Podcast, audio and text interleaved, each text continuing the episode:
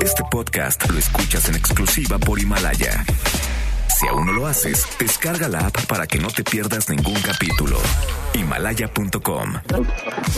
MBS Noticias presenta Una forma distinta del periodismo de actualidad. donde las claves son informar, cuestionar y entretener. Vaya que hay temas para ponerlo sobre la mesa. Manuel López San Martín en Mesa para Todos. Jueves, jueves 12 de marzo, la hora en punto, movida, muy movida esta tarde, hay mucha información. Soy Manuel López San Martín, gracias que ya nos acompaña, acaban de estar como todos los días, como todas las tardes. Todas las voces, todas en esta mesa para todos, nerviosismo, crisis, incertidumbre en el mundo por el coronavirus.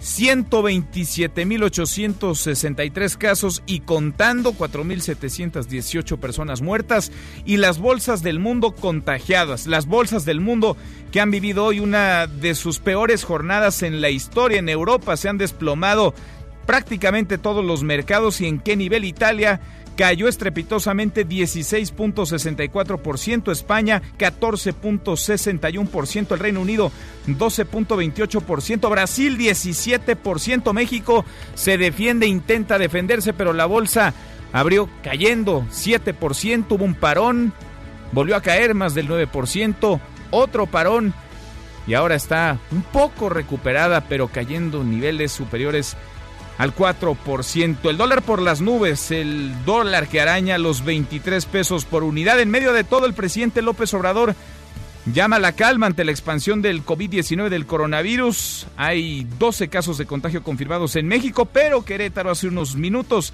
ha reportado un nuevo caso positivo. Serían tres en el país. Mucho que poner sobre la mesa esta tarde. Arrancamos con las voces y las historias de hoy.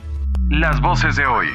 Andrés Manuel López Obrador, presidente de México. decirle al pueblo de México que ante esta situación especial por el coronavirus, por la caída en el precio del petróleo, que tengamos calma, que estemos eh, tranquilos, nuestra economía está fuerte, Hugo López Gatel, subsecretario de Prevención y Promoción de la Salud. Los cubrebocas de alta eficiencia, los N95, esas eh, como conchitas blancas que se ponen de cubrebocas, se usan para personal especializado que está en contacto directo con los pacientes. El resto, tanto del personal de salud como personal en general, no necesita tener ningún cubrebocas, tampoco la población. Miguel Torruco, secretario de Turismo. En materia de tianguis, al estar presentes 46 naciones, ahí sí ingresa el criterio por medio del cual estamos posponiéndolo para el mes de septiembre. Ricardo Monreal, senador de Morena. Se tiene que revisar por la Cámara de Diputados el presupuesto de egresos. Ha quedado desfasado y frente a esta crisis hay que prever la salud por encima de todo. Son las voces de quienes hacen la noticia, los temas que están sobre la mesa y estas las imperdibles de este jueves. Le entramos a la información.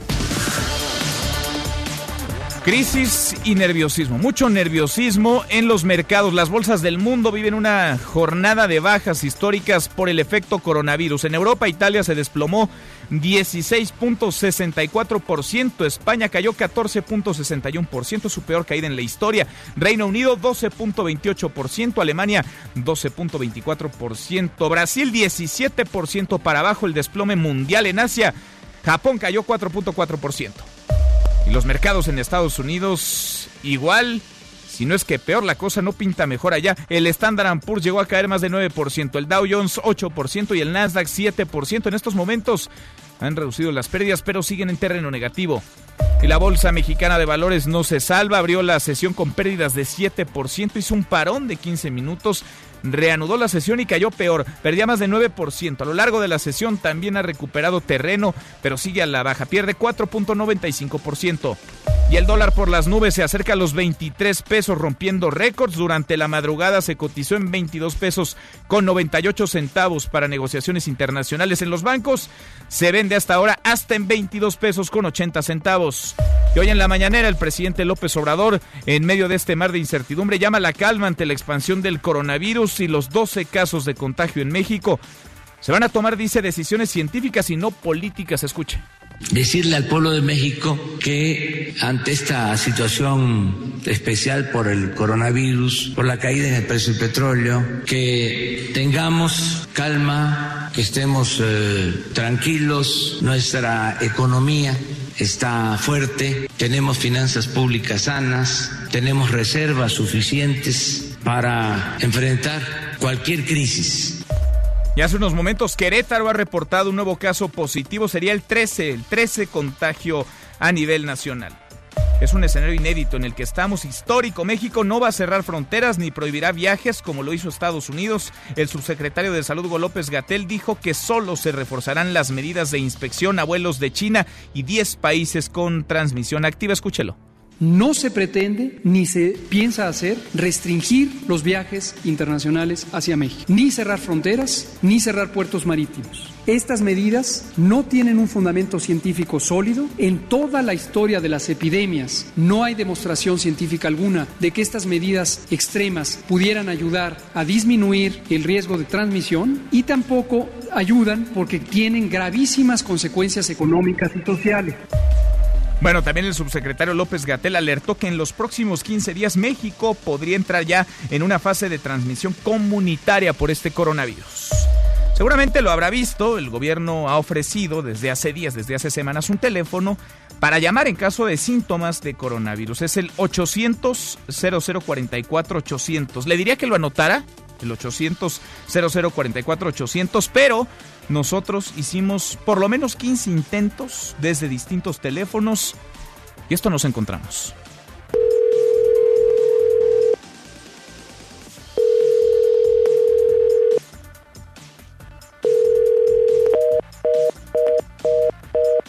Nadie contesta, la llamada se corta, es el número que ha puesto a disposición que todas las noches repite el sector salud para pedir informes, para acercarse a que le realice, si usted tiene síntomas, el sector una prueba de COVID-19. Nadie responde, nadie contesta.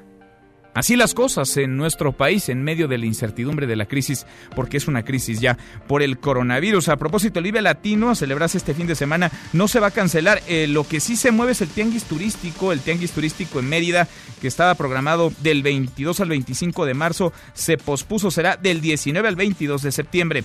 Eh, pero el presidente López Obrador tiene su propia agenda y él no para, él va a continuar con sus giras. Hoy mismo viajó en un vuelo comercial a Sonora para reunirse con papás de la Guardia guardería BC, integrantes de las familias Levarón, Langford y Miller. Tres pasajeros, tres, intentaron bajar del vuelo por temor a volar en el mismo avión que el presidente, pero personal del vuelo los convenció de seguir a bordo y se quedaron, viajan con el presidente López Obrador.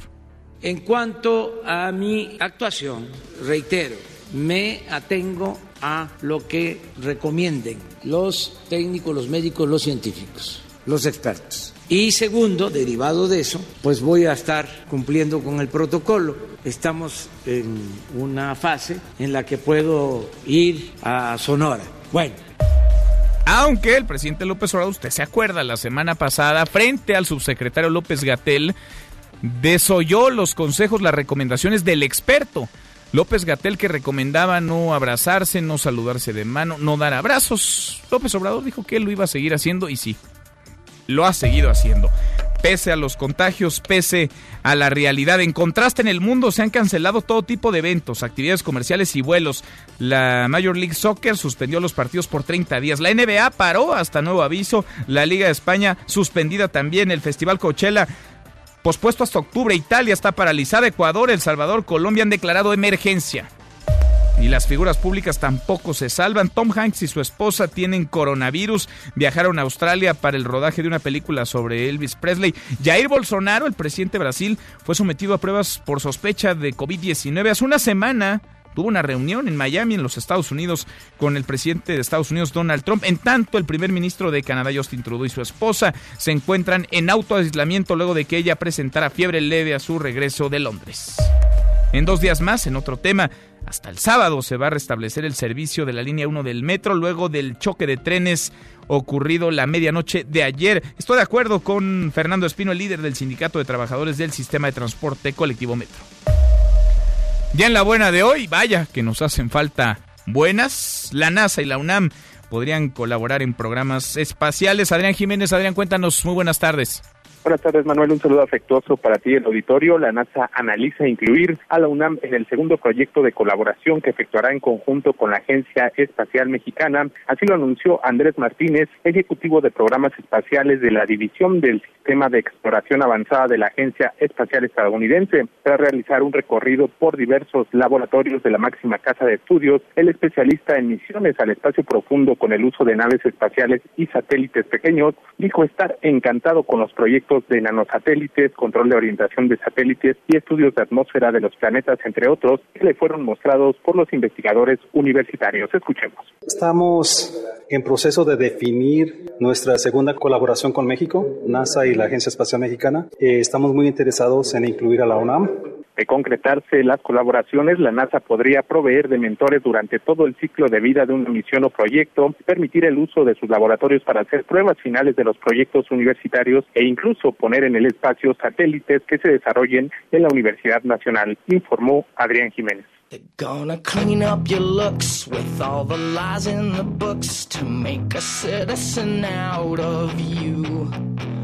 Because they sleep with a gun and keep an eye on you, son, so they can watch all the things you do. Because the drugs never work, they're gonna Mi querido Miyagi, José Luis Guzmán, como todos los días en esta mesa para todos. ¿Cómo estás, Miyagi? Muy bien, Manuel, ¿y tú? Bien, en medio de un escenario apocalíptico complicadísimo para el mundo, de mucha tensión, de crisis, de nerviosismo, de paranoia, diría incluso. ¿Qué estamos escuchando, Miyagi? Estamos escuchando una gran banda que se llama My Chemical Romance, que se había separado hace ya casi 10 años. Bueno, decidieron reunirse este año 2020, pero para su mala suerte ya tuvieron que cancelar sus primeras giras. Han cancelado una gira por Japón. Se vuelve uno de los principales actos que cancela también. Eh, Alejandro Sanz canceló todos sus conciertos en Colombia. Y se calcula que hasta el momento, mi estimado Manuel, el coronavirus le ha costado a la industria fílmica en materia de estrenos 5 mil millones de dólares de pérdidas. A la fílmica nada más. Nada más a la fílmica. No, de ahí imagina todo lo demás. Falta sacar la cuenta de los grupos, bandas y todo lo de la música que se tiene que cancelar.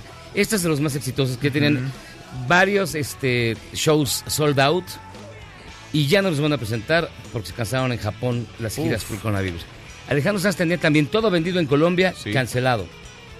En México, bueno, sí va a haber Vive Latino porque no creemos que el coronavirus se atreva a entrar al Vive Latino. ¿Para qué hacer el Vive Latino? Cuando el mundo va en una dirección, ¿por qué creer que nosotros tenemos la razón en esto? ¿Por qué no adelantarnos? ¿Por qué no tomar una decisión responsable? Seguramente implicará costos, pero ¿no será mayor el costo a la salud de generar un evento en donde van a confluir miles de personas? Y también se lo dejo ahí sobre la mesa a quienes van a ir. Así es. Neta van a ir. O sea, más allá de lo que diga o no el gobierno, neta van a ir cuando en todo el mundo se están cancelando los eventos masivos. Bueno, los, partidos de fútbol ya se juegan a puertas cerradas, se están cancelando las ligas completas. Entonces, si está, el, mundo entero está reaccionando de una manera y el gobierno mexicano de otra. Habrá que ver cómo nos da, pero mientras tanto nosotros debemos de mantener la calma, pues aumentar las medidas higiénicas, hacer caso a las autoridades de salud y no caer en paranoia. Hay que ver qué va. Pues sí, tranquilos, calmados, pero con acciones también, tomándolas. Ya no solamente es en China, ya no nada más es Europa son nuestros vecinos. ¿eh? A ver, Estados Unidos canceló ayer todos los vuelos desde y hacia Europa. Todos. Ahora estoy viendo que Broadway en Nueva York ha prohibido las reuniones de más de 500. Nueva York ha prohibido las reuniones de más de 500 personas, por tanto Broadway cierra. Adiós teatros. No hay industria del teatro tampoco en, en Nueva York. No habrá NBA, no hay partidos de la MLS. No, Vaya, no, hay no hay nada. Pues no hay nada, no hay nada. Pero acá seguimos. Acá mira, lo que más atinó a decir la Liga de Fútbol Mexicana es que los jugadores al inicio del partido no se den la mano. Que no se saluden ni con el árbitro ni entre ellos. En esas vamos. En esas vamos. Esperemos que no sea para mal, Manuel. Gracias, Miguel. Mientras tanto, escuchamos My Chemical Romance. Buena rola. Acá nos escuchamos en un ratito. A propósito del coronavirus, de las medidas que se toman en el mundo y de las anunciadas por el presidente López Obrador, por el gobierno federal. ¿Usted eh, ¿Cómo las considera? ¿Las considera efectivas estas medidas que está tomando, que se han anunciado desde el sector salud para prevenir o tratar de prevenir, de contener el contagio de coronavirus? Sí, son suficientes, se quedan cortas se está minimizando o es una exageración todo esto. De eso va nuestra pregunta del día. Opine con el hashtag Mesa para Todos. Abiertas ya nuestras vías de comunicación. El WhatsApp 5524 99125. Viene el teléfono en cabina 5166 1025. Pausa. Vamos arrancando esta mesa, la Mesa para Todos.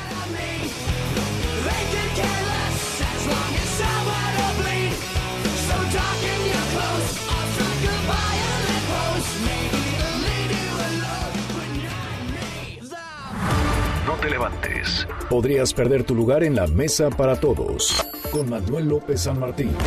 Regresamos. Este es su archivo muerto en Mesa para Todos. Franklin D. Roosevelt, presidente de los Estados Unidos, se dirige a la nación estadounidense por primera vez como presidente en su alocución sabatina semanal, 12 de marzo 1933. My friends, I want to talk for a few minutes with the people of the United States about banking. To talk with the comparatively few who understand the mechanics of banking, but more particularly with the overwhelming majority of you who use banks for the making of deposits and the drawing of checks.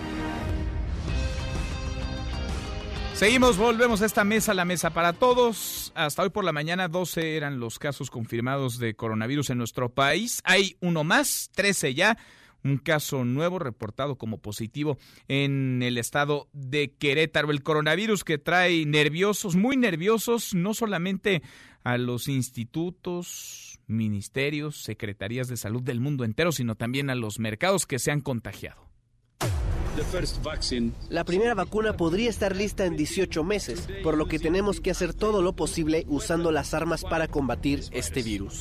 Para combatir esta emergencia de salud pública, haremos lo que haga falta, donde haga falta y cuando haga falta. Y juntos, no les quepa duda, superaremos esta crisis. Estamos preparados para enfrentar esta situación del coronavirus no es una enfermedad grave, en su mayoría son casos leves. Leves quiere decir los síntomas de un catarro. El gobierno italiano subestimó la peligrosidad de este virus, que esto ya salió de Italia. El problema ya no es de Italia, el problema es en Europa. Tenemos a los mejores expertos atendiendo este asunto, médicos, científicos. Estamos preocupados tanto por los alarmantes niveles de propagación y gravedad del virus como por los alarmantes niveles de inacción. Por tanto, podemos asegurar que el COVID-19 se puede catalogar como una pandemia. Declarar una pandemia no significa que la situación es más grave. Lo que significa una pandemia es simplemente una medida de propagación internacional. La vida cotidiana en el país, la vida social todavía permanece sin cambios, porque el número de casos aún afortunadamente es muy limitado. Yo sí creo que hay que hacer más pruebas, porque si no, no nos vamos a dar cuenta de un buen mapeo de la República. Sería muy razonable, pues no hacer menos de dos, tres, cinco pruebas por estado por día para poder mapear bien el territorio nacional y ver cuándo esto se active. La respuesta es no. Estamos en el escenario 1 y no tenemos por qué anticipar la instrucción de cerrar la Feria de San Marcos, porque entonces tendríamos que estar cerrando todos los eventos públicos de una naturaleza semejante. Tengamos calma, estemos eh, tranquilos, nuestra economía está fuerte, tenemos finanzas públicas sanas, tenemos reservas suficientes para enfrentar cualquier crisis. No se pretende ni se piensa hacer restringir los viajes internacionales hacia México, ni cerrar fronteras, ni cerrar puertos marítimos. En medio de la convulsión global, el coronavirus avanza, contagia a medio planeta. Son más de 130 los países que registran ya casos confirmados de COVID-19, incluida también la certidumbre económica en estos contagios. En México, las autoridades del sector salud pues lucen tranquilas, muy tranquilas con respecto a las medidas que han adoptado otros países, otras naciones. Eh, del tema, claro, del coronavirus se habló hoy en la mañanera. Rocío Méndez. Rocío, ¿cómo estás? Buenas tardes. ¿Qué tal, Manuel? Muy bien, gracias. Y efectivamente, ya son 13 casos de personas que contrajeron el coronavirus en Asia, Estados Unidos o Europa, pero México podría pasar a la etapa de transmisión comunitaria en los próximos 15 días.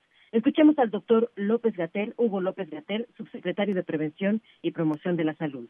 Detectamos el primer caso el 27 de febrero. Habíamos calculado hasta 40 días antes de que llegáramos a la fase de transmisión comunitaria. Sin embargo, si tomáramos la experiencia de Europa o el de Estados Unidos, es probable que tuviéramos 30 días. Esto quiere decir que de aquí a 15 días aproximadamente podríamos estar en una fase de transmisión comunitaria. No debe resultar o haber ninguna inquietud de que por qué México tiene poquitos casos mientras Estados Unidos ya tiene más de mil. Esta es la realidad y estas son las fechas. En el momento, en el minuto en que detectáramos que hemos entrado a transmisión comunitaria, lo vamos a decir porque es indispensable como parte de la respuesta científica y técnica el presidente Andrés Manuel López Obrador llamó a la calma, afirma que nuestra economía está fuerte y que si fuera el caso se apretará el cinturón el gobierno y no la población. Enfatizó que las decisiones ante el coronavirus serán tomadas por los científicos.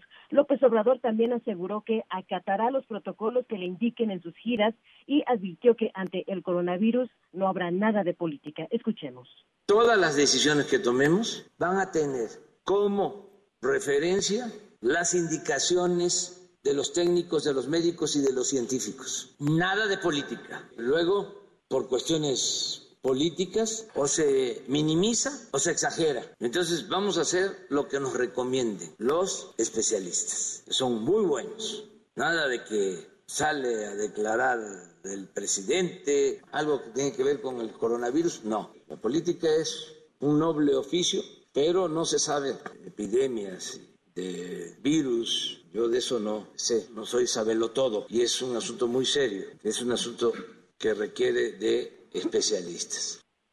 A finales de mes, Manuel, podrían valorarse otras medidas de contención como filtros escolares y laborales, así como posibles restricciones a congregaciones masivas como festivales, conciertos o maratones. Aquí un factor importante será el carácter nacional o mundial de al menos 800 actos masivos en puerta en las próximas semanas en todo el país.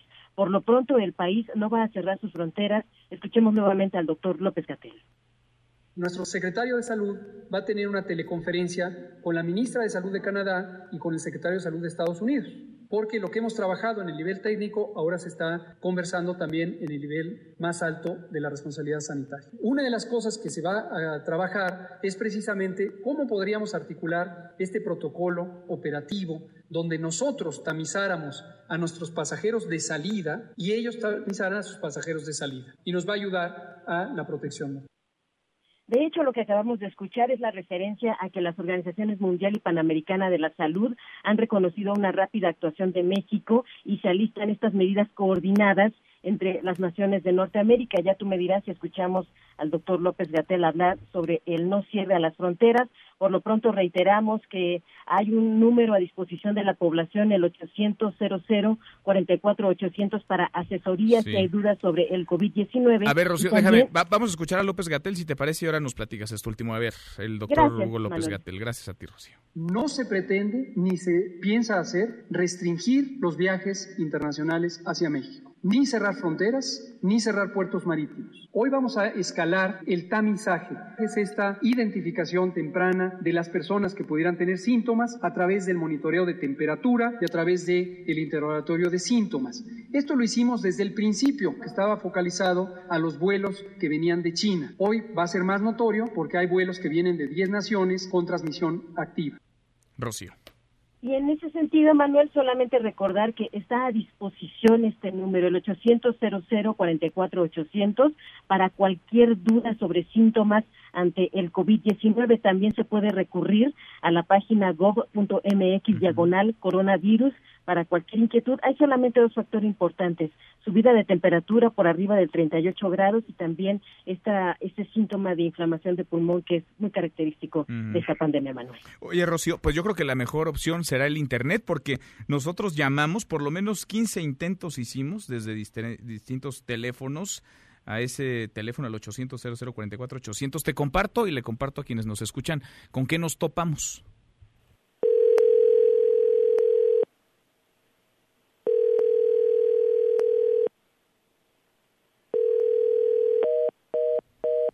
Y así, una y otra y otra vez, más de 15 veces, Rocío, a ver si le podemos por ahí preguntar a Hugo López Gatel, que está también aislado, ¿eh? a su forma, pero aislado, aparece sí por las noches, pero da muy pocas, muy pocas entrevistas. A ver si le podemos preguntar qué es lo que está pasando con este teléfono. Ya nos había ocurrido, ¿te acuerdas cuando el Insabi había un teléfono también para resolver dudas y el teléfono era la misma historia, nadie contestaba? Bueno, pues ahora estamos ante una emergencia de salud, el COVID-19 el coronavirus y el teléfono que han habilitado pues no da respuesta o está rebasado o no responden. Rocío, gracias.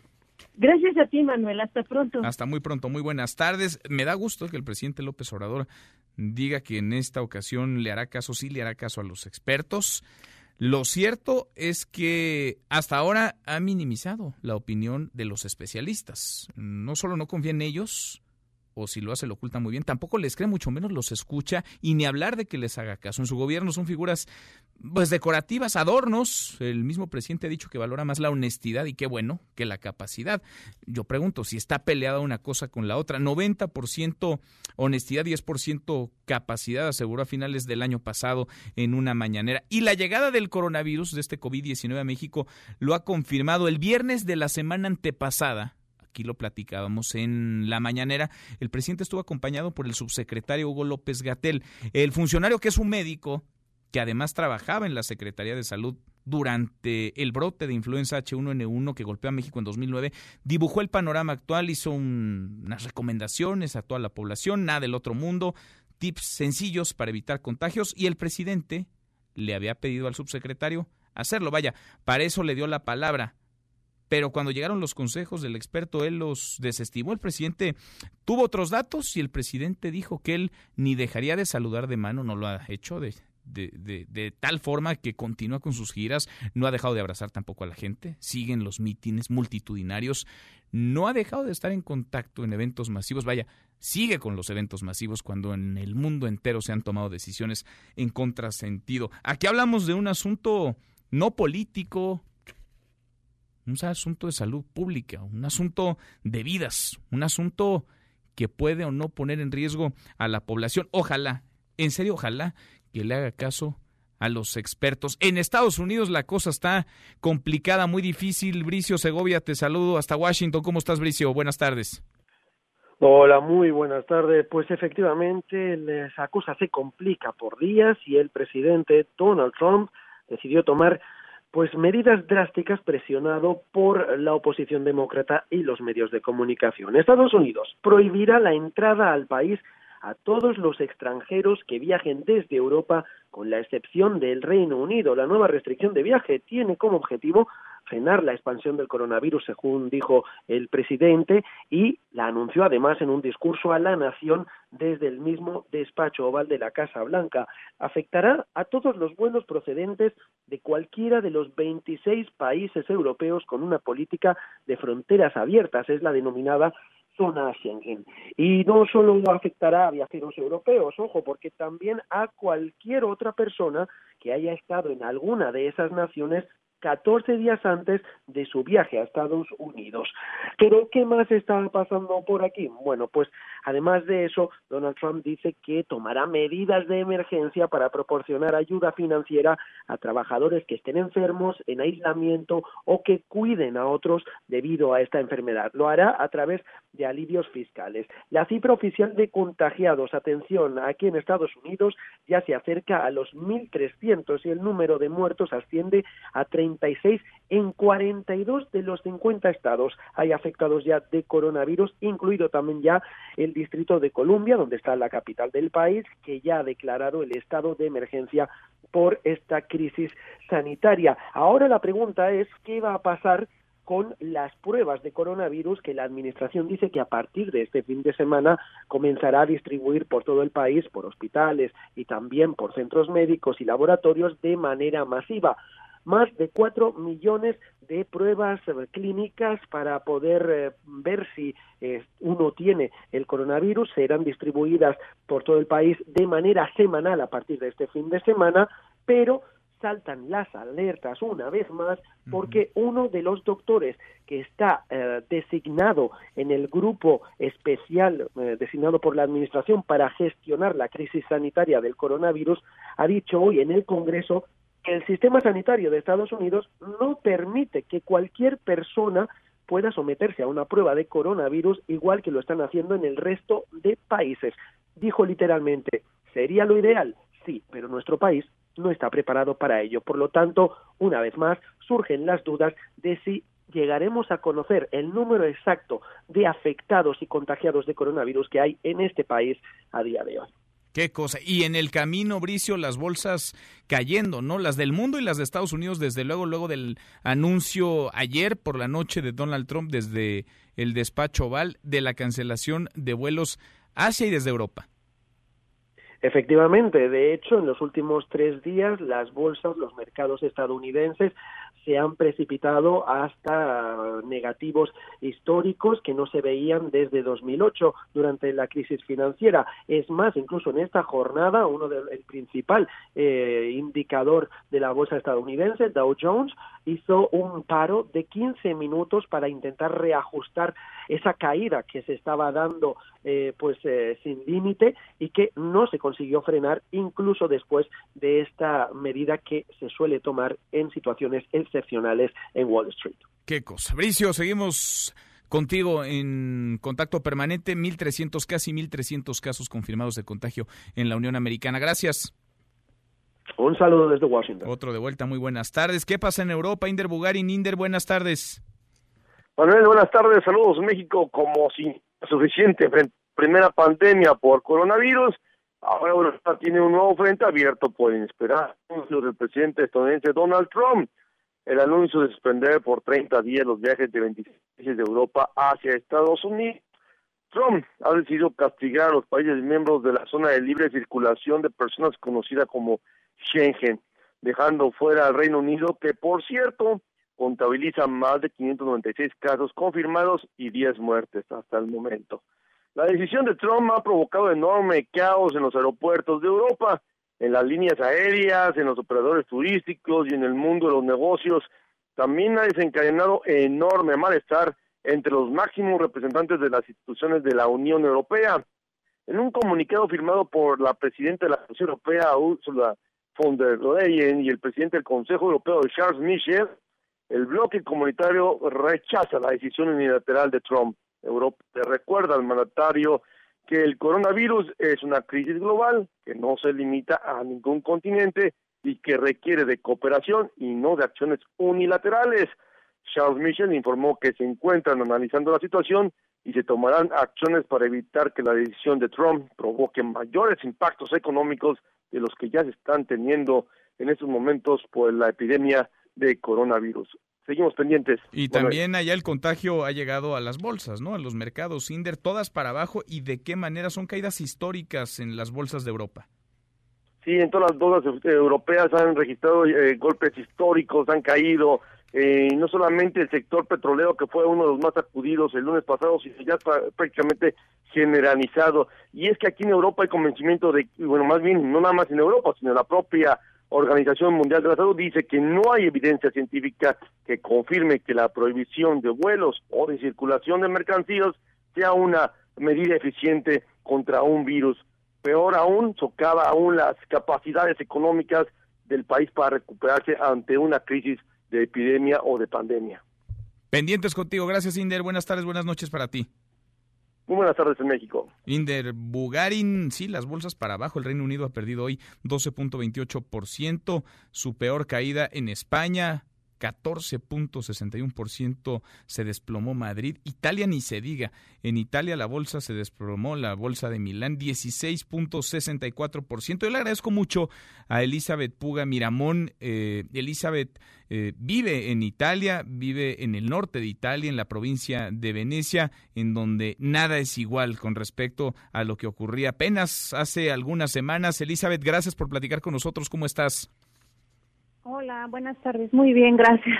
Compártenos un poco de lo que se está viviendo allá, cómo, cómo van las cosas, cómo la pasan, cuáles son las recomendaciones de las autoridades, cuál es la situación.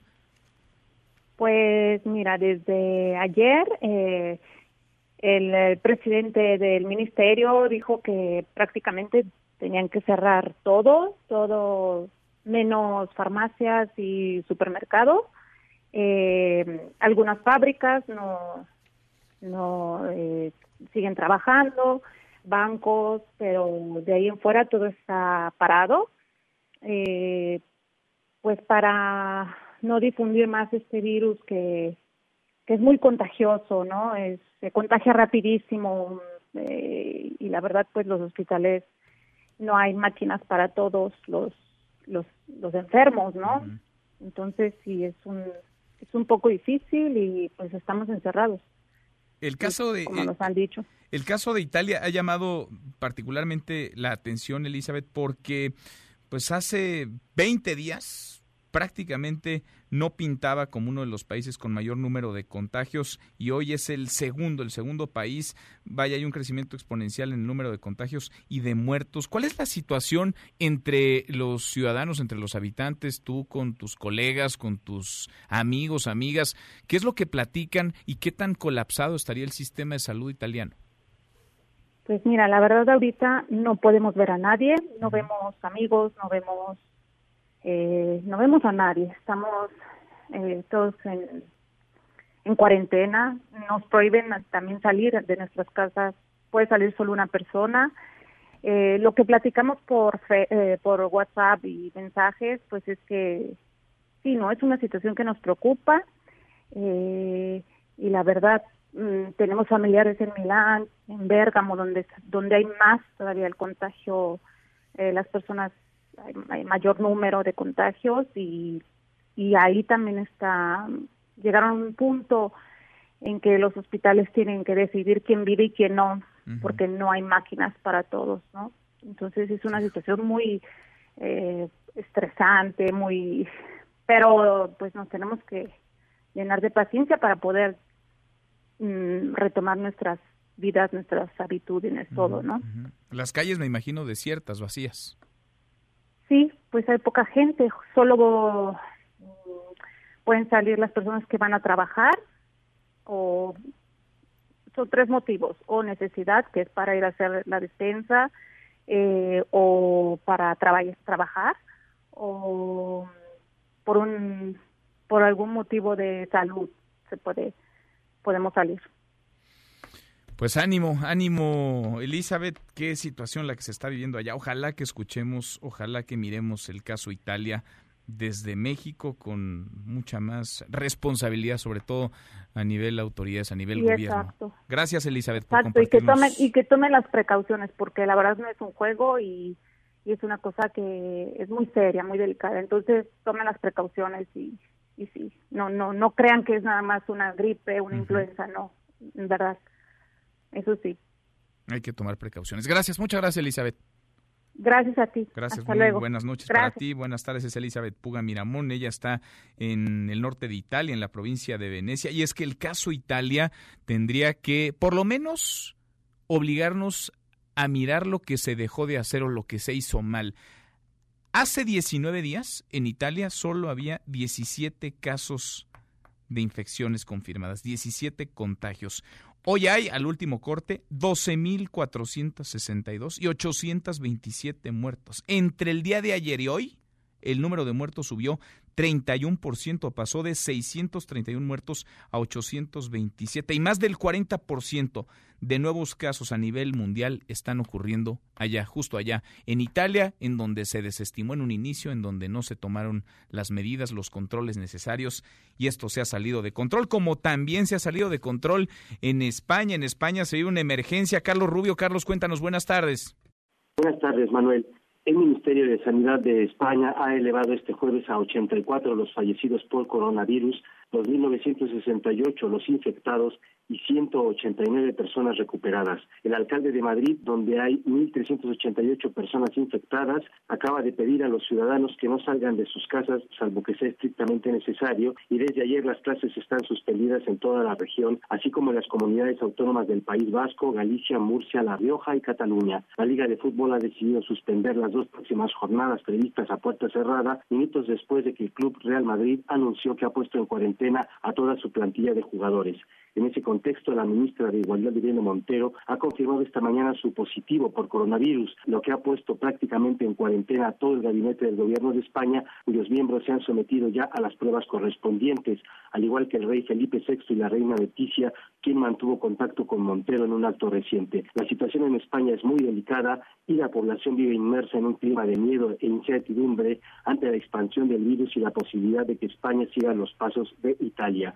El Ministerio de Sanidad anunció ya que se suspenden todos los permisos vacacionales para disponer del pleno de trabajadores sanitarios, pues se prevé que harán falta ante el crecimiento de casos y hospitalizaciones. Hasta aquí el reporte desde Madrid, España. Gracias, Carlos. Buenas noches para ti, muy buenas tardes. Contagio también en los mercados, el colapso en las bolsas de prácticamente todo el mundo. Si habíamos tenido un lunes negro, Citlali, Citlali Sainz, este jueves ¿Pinta igual o peor? ¿Cómo estás? Cuéntanos. Buenas tardes. Así es, Manuel. Buenas tardes a ti también, a nuestros amigos del auditorio.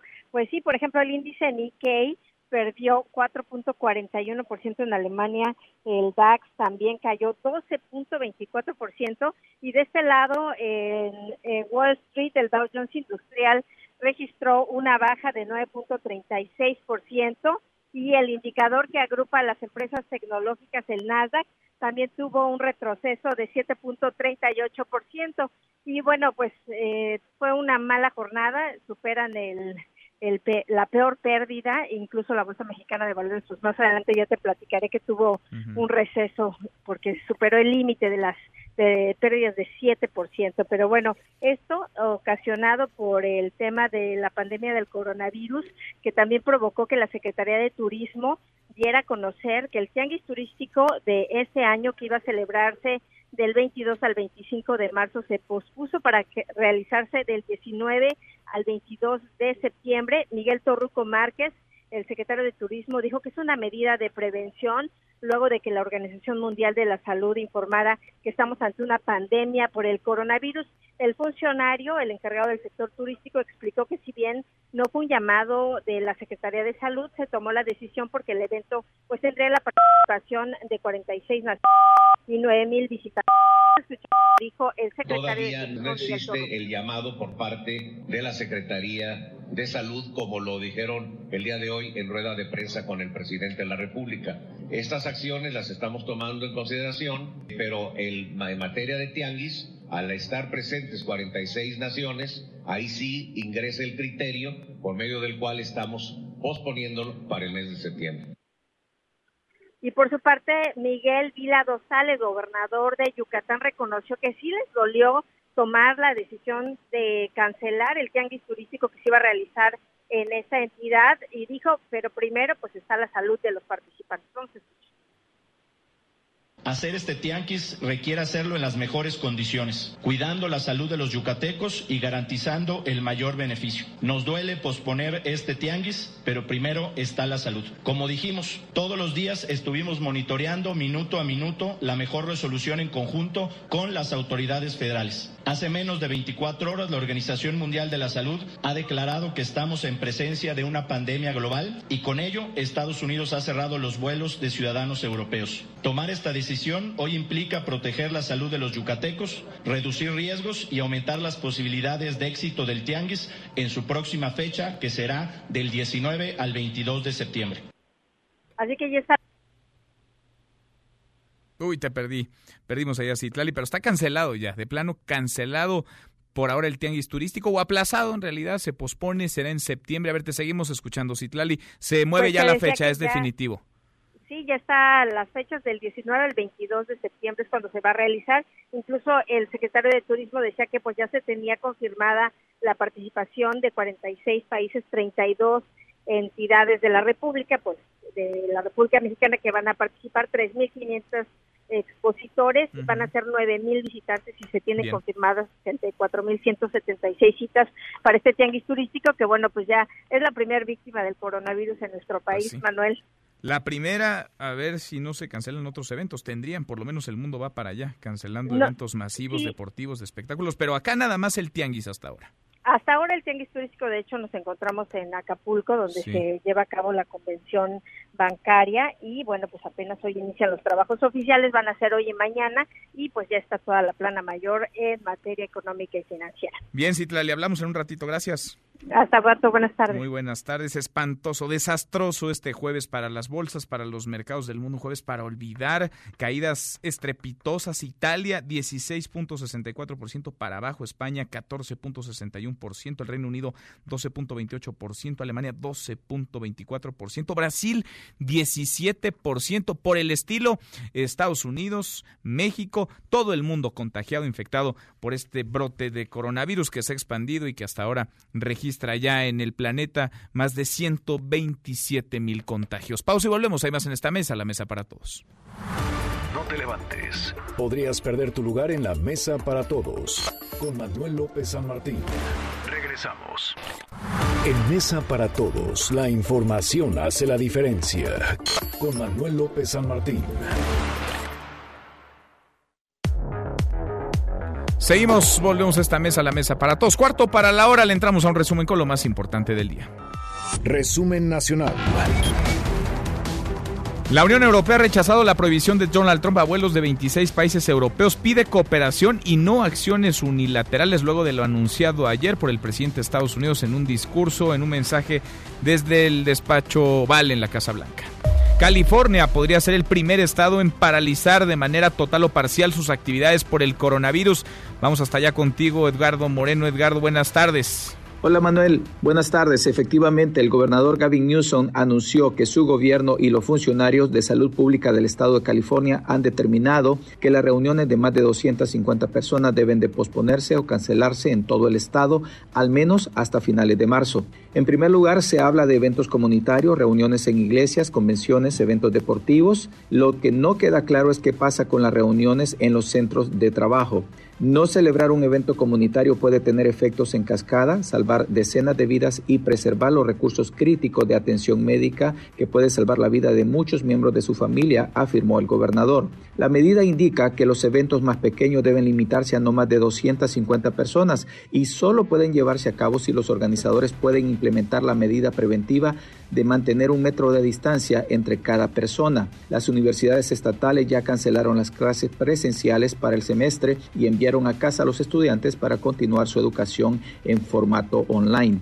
Grandes consorcios como Google, Facebook, Apple y muchos otros en el Valle de Silicón estarán enviando paulatinamente a sus empleados para casa. La Iglesia Católica del área de la Bahía ya canceló las clases por el resto de año en todos sus centros escolares. Ciudades como Oakland, San Diego, Long Beach y Riverside, entre otras, están en máxima alerta ya que en las últimas semanas han recibido decenas de infectados provenientes de Asia y Europa. Termino comentando que la comunidad inmigrante será una de las grandes víctimas de esta emergencia, ya que a los empleos formales y no formales los impactará la reducción de horas de trabajo y el cierre de miles de centros de empleo. Hasta aquí el reporte. Gracias, muchas gracias Edgardo, saludos hasta Los Ángeles. Aquí en México, Querétaro ha reportado un nuevo caso de coronavirus, serían 13 ya con este, 13 contagios confirmados a nivel nacional. Otro tema, la Fiscalía General de la República tomó la investigación sobre la muerte de cinco personas por el suministro de un medicamento contaminado en el Hospital Regional de Pemex en Villahermosa, Tabasco. Este es un acto de negligencia, pero además es un acto criminal. Cinco personas han muerto hasta ahora y no hay un solo detenido, no hay un solo responsable por esto.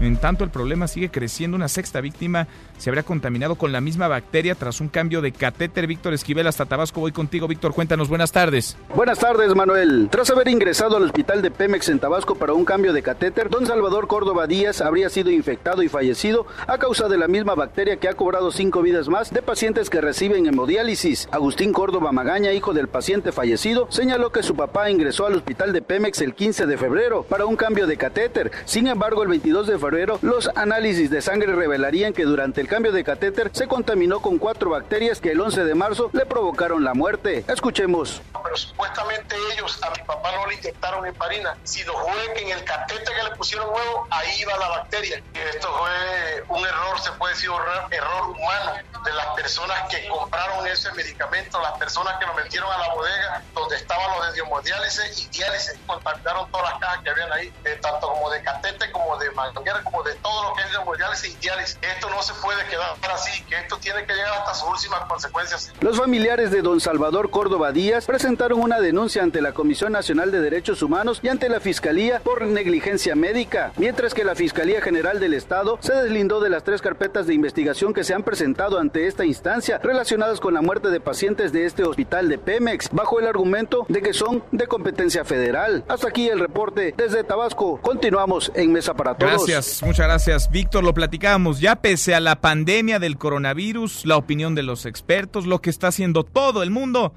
El presidente López Obrador sigue con su agenda, sigue con sus giras. En estos momentos anda ya en Sonora Felipe Larios. Felipe, buenas tardes. Buenas tardes, Manuel. El presidente de México, Andrés Manuel López Obrador, se reunirá esta tarde en Hermosillo con los familiares de las víctimas del incendio de la guardería ABC. Se trasladará a un salón del Hotel Santorium, donde se llevará a cabo la reunión. Se espera que en este encuentro se acuerde la firma del decreto presidencial que asegura acceso a servicios médicos y pensiones vitalicias para los afectados en el incendio de la guardería ABC. Al finalizar, López Obrador sostendrá una reunión en la base aérea local con integrantes de la familia Levarón Lanford, a quienes se les informará sobre los avances de las investigaciones relacionadas con la matanza de nueve integrantes de esa familia. Hasta aquí mi reporte. Continuamos en Mesa para Todos. Gracias, muchas gracias Felipe. Y en medio de tantas malas, una buena. Vaya que hacen falta. En febrero pasado se crearon 123.139 empleos, un incremento mensual chiquito, pero incremento a final de cuentas de 0.6%. Esto de acuerdo con el Instituto Mexicano del Seguro Social. Hasta aquí el resumen con lo más importante del día. Cerramos esta primera hora saludando a nuestros amigos de Guajuapan de León en Oaxaca. Ya nos escuchan a través de la mejor en el 103.5 de FM. Pausa, volvemos con la segunda de esta mesa, la mesa para todos. Información para el nuevo milenio. Mesa para todos con Manuel López San Martín. Regresamos.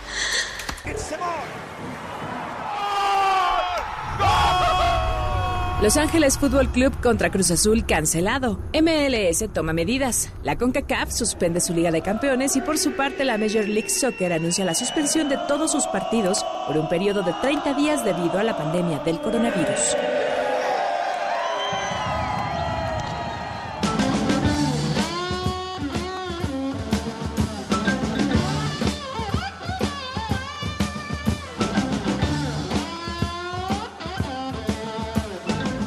La hora en punto, gracias que nos acompaña. Estamos arrancando la segunda de esta mesa para todos. Soy Manuel López San Martín, jueves.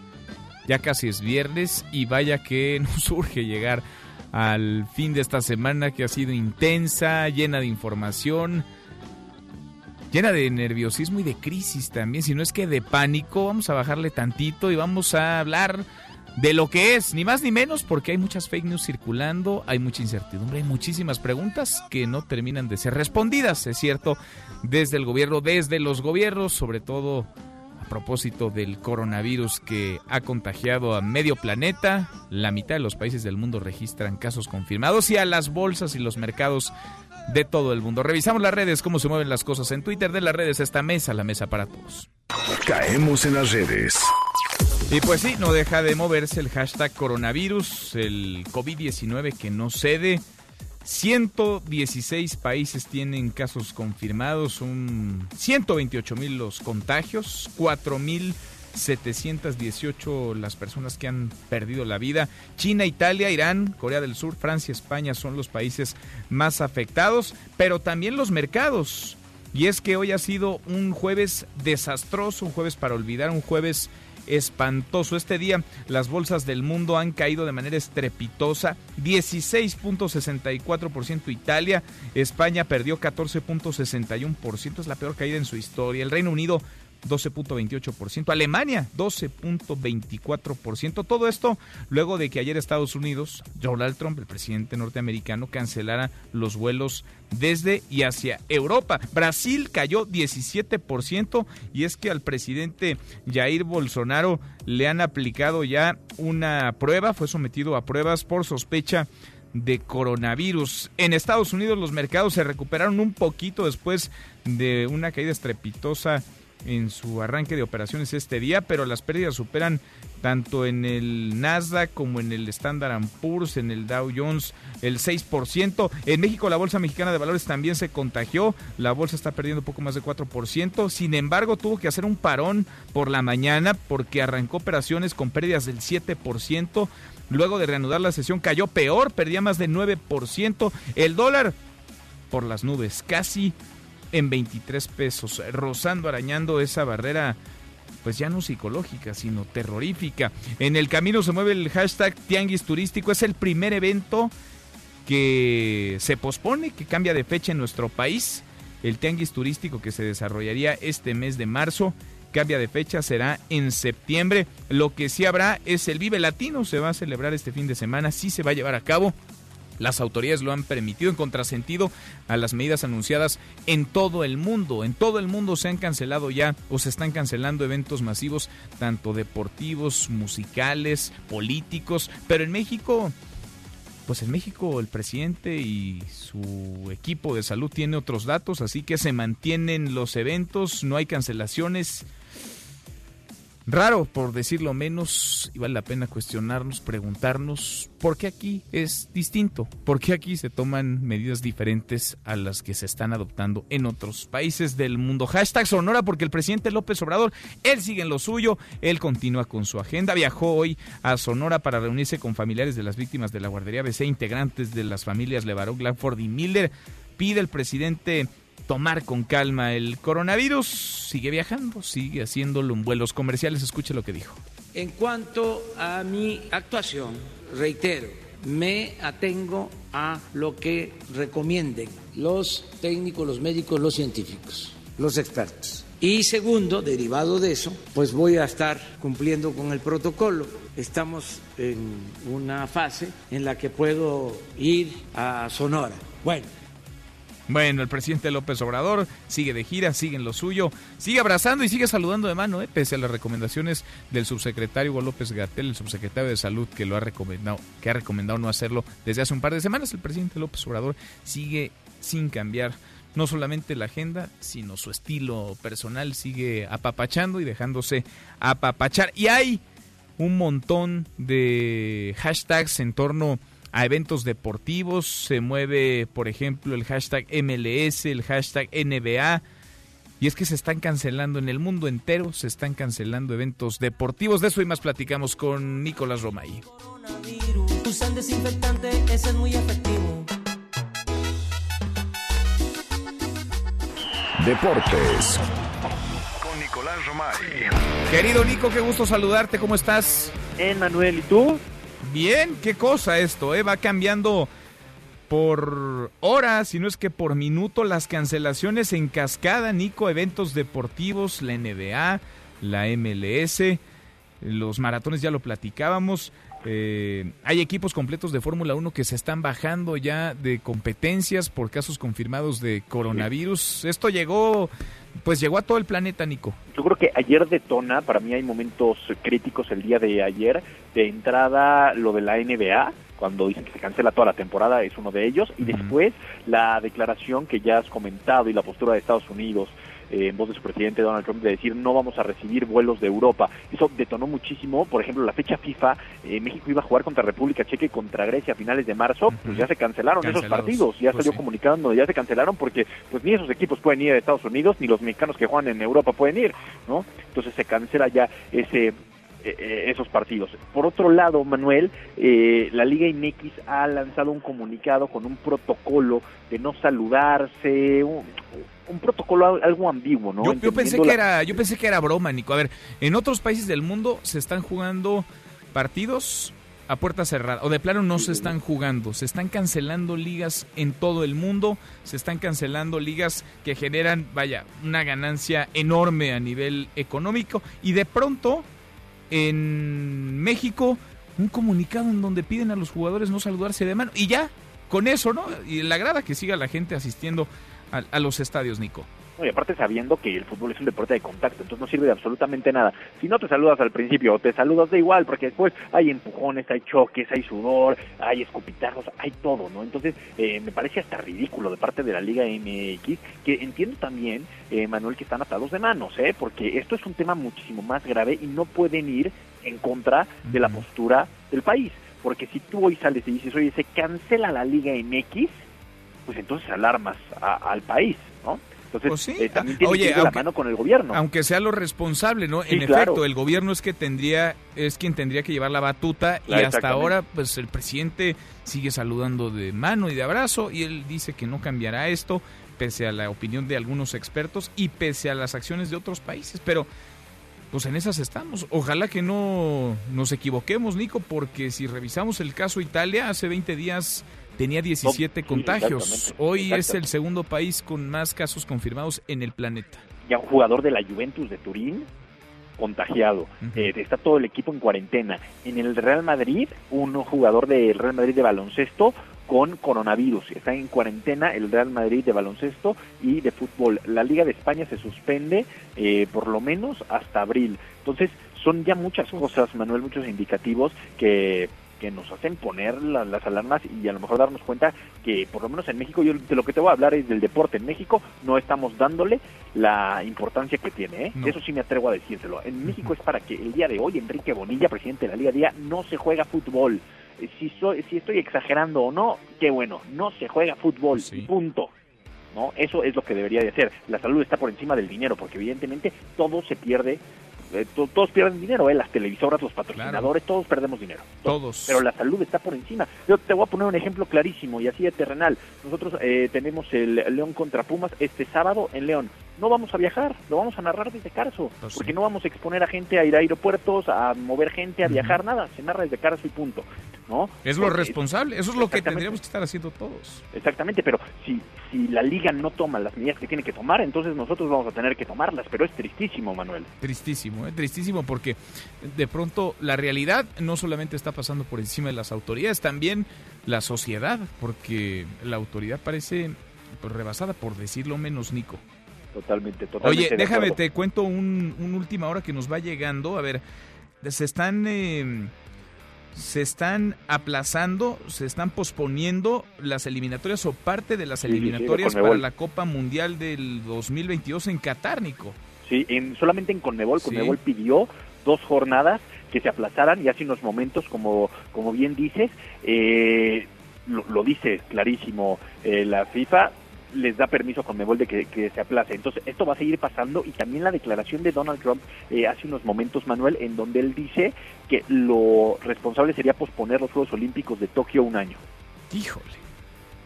Híjole. Y por eso el impacto está como está en las bolsas. Vaya.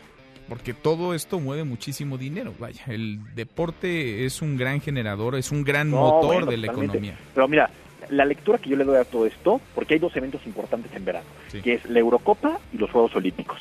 La Eurocopa se va a tener que posponer, se va a tener que posponer un año, porque todas estas ligas del mundo, Italia, España, tal, van a a cancelar un mes, o sea, se van a se van a tener que retrasar un mes. Entonces no van a terminar a tiempo como para prestar a sus jugadores para la Eurocopa. Entonces esto va a obligar a que se mueva la Eurocopa un año. Y con los Juegos Olímpicos No, va a ser lo mismo, porque aparte los Juegos Olímpicos, eh, supongamos que el 24 de julio, Manuel, ya está todo controlado. Los Juegos Olímpicos reciben en la Villa Olímpica 15.000 atletas de diferentes partes del mundo, entonces no te puedes arriesgar porque todo vuelve a empezar. Qué cosa, Nico. Pues eh, llegó el contagio también al mundo del deporte. Es de pronóstico reservado. Ojalá que las autoridades deportivas en México estén a la altura. Hasta ahora coincido contigo.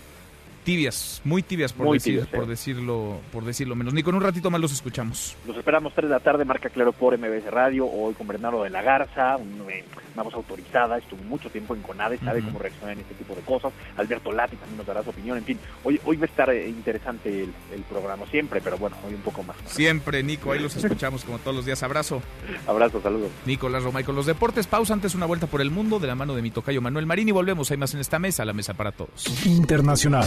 El Fondo Monetario Internacional aseguró que aún es muy pronto para predecir el impacto final que tendrá la pandemia del coronavirus en la economía mundial, aunque dejó en claro que el crecimiento global será menor al de 2019. Recordó que se cuenta con un tipo de fondo especial de 50 mil millones de dólares para hacer frente a esta crisis.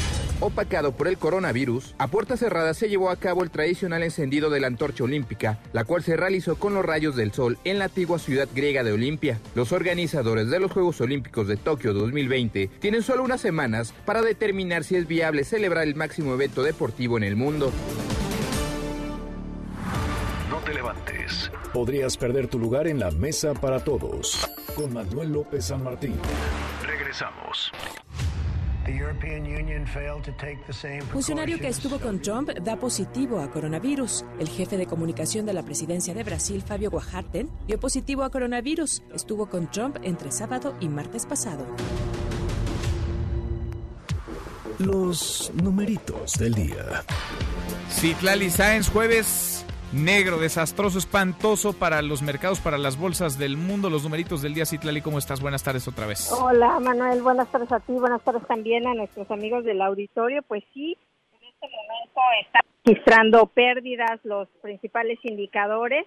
Y bueno, como te comentaba, estaba desde la mañana que abrió la Bolsa Mexicana de Valores, se decretó una suspensión en la sesión de remates durante 15 minutos. Esto debido a un movimiento extraordinario en el mercado que llevó al S&P BMW a perder más de 7%, que es el umbral donde, bueno, se toman estas decisiones.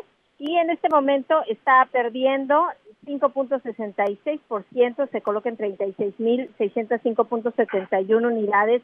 El Dow Jones Industrial en Estados Unidos pierde 9.84% y el Nasdaq está mostrando un retroceso de 6.86%. En el mercado cambiario, el dólar en ventanilla bancaria se compra en 21 pesos con 8 centavos, se vende en 21 pesos con 92, ya tiene una depreciación superior a 2.5%. El euro se compra en 24 pesos con 15 centavos, se vende en 24 pesos con 19 centavos. Manuel, mi reporte al auditorio. Qué día. Gracias, Itlali, muchas gracias.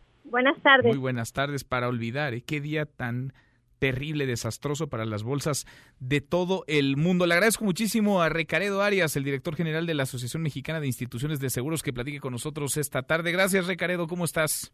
Bien, eh, Manuel, al contrario, gracias a ti. Es muy interesante estar contigo y tu público. Al contrario, muchas gracias por contestarnos el teléfono, gracias por platicar con nosotros, porque hay muchas dudas, pero una en lo particular me llama la atención y se repite cada vez con mayor frecuencia en redes sociales, en las sobremesas. ¿Cubren o van a cubrir, están cubriendo los seguros médicos el COVID-19, el contagio de coronavirus en nuestro país? Eh, Ahí este, te voy a dar la respuesta en dos fases. La primera es que eh, como una eh, enfermedad respiratoria está cubierto. eh, hay muy pocas compañías, muy pocas, este, representan muy poco de la eh, de las primas totales del mercado que tienen excluido eh, cuando se decreta por las autoridades epidemia y o pandemia. Pero reitero, son muy pocas y de hecho ya una compañía que es relevante en su tamaño eh, dijo que la va a cubrir. Entonces, pues estamos nosotros en estrecho contacto con las compañías para que den una definición al respecto, este, para que de esa forma, pues el 100% de todas las pólizas queden cubiertas, pero eh, son muy pocas las que hoy no lo cubren. Y aquí eh, la recomendación que nosotros hacemos a tu público es que por favor revisen sus pólizas, las condiciones generales, para que identifiquen si llegan a tener esta exclusión en su póliza. ¿Qué tendría que decir una póliza o, o, qué tendría que preocuparle a quienes nos están escuchando si la revisan no encontrar en su póliza?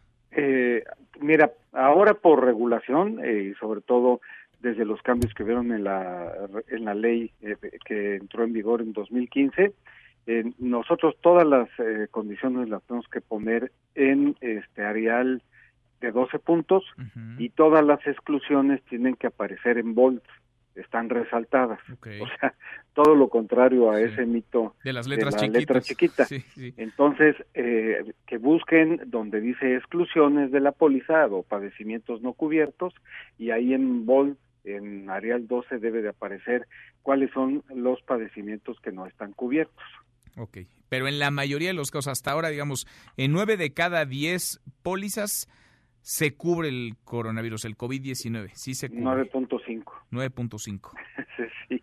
Está, ¿eh? está cubierto. Y, y, bueno, también es importante que este tu público, si tienen dudas, también tomen contacto con su agente o con aquel que les vendió la póliza.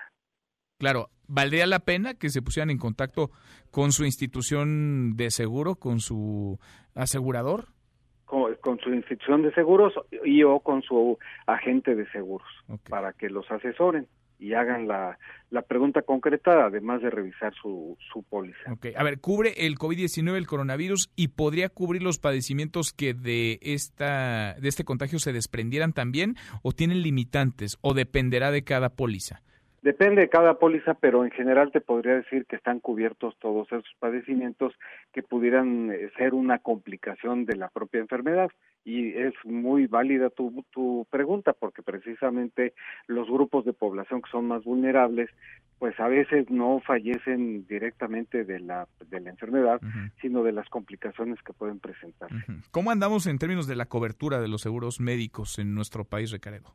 Eh, mira, nosotros tenemos cubierto, Manuel, más o menos como nueve millones trescientos cincuenta mil personas, casi todas ellas a través de seguros de gastos médicos, pero tenemos en este momento eh, algunos eh, seguros que son los de las instituciones de salud, este, las ICES, uh -huh. que son seguros integrales, y ahí tenemos alrededor de doscientas sesenta mil personas cubiertas y tenemos cerca de un millón y medio de pólizas para eh, seguros indemnizatorios, uh -huh. en donde está definido qué tipos de padecimientos son los que sí están cubiertos. Ahí sí, por exclusión, los demás no. Esos son indemnizatorios y además puedes tener esas pólizas en adición a una póliza de gastos médicos.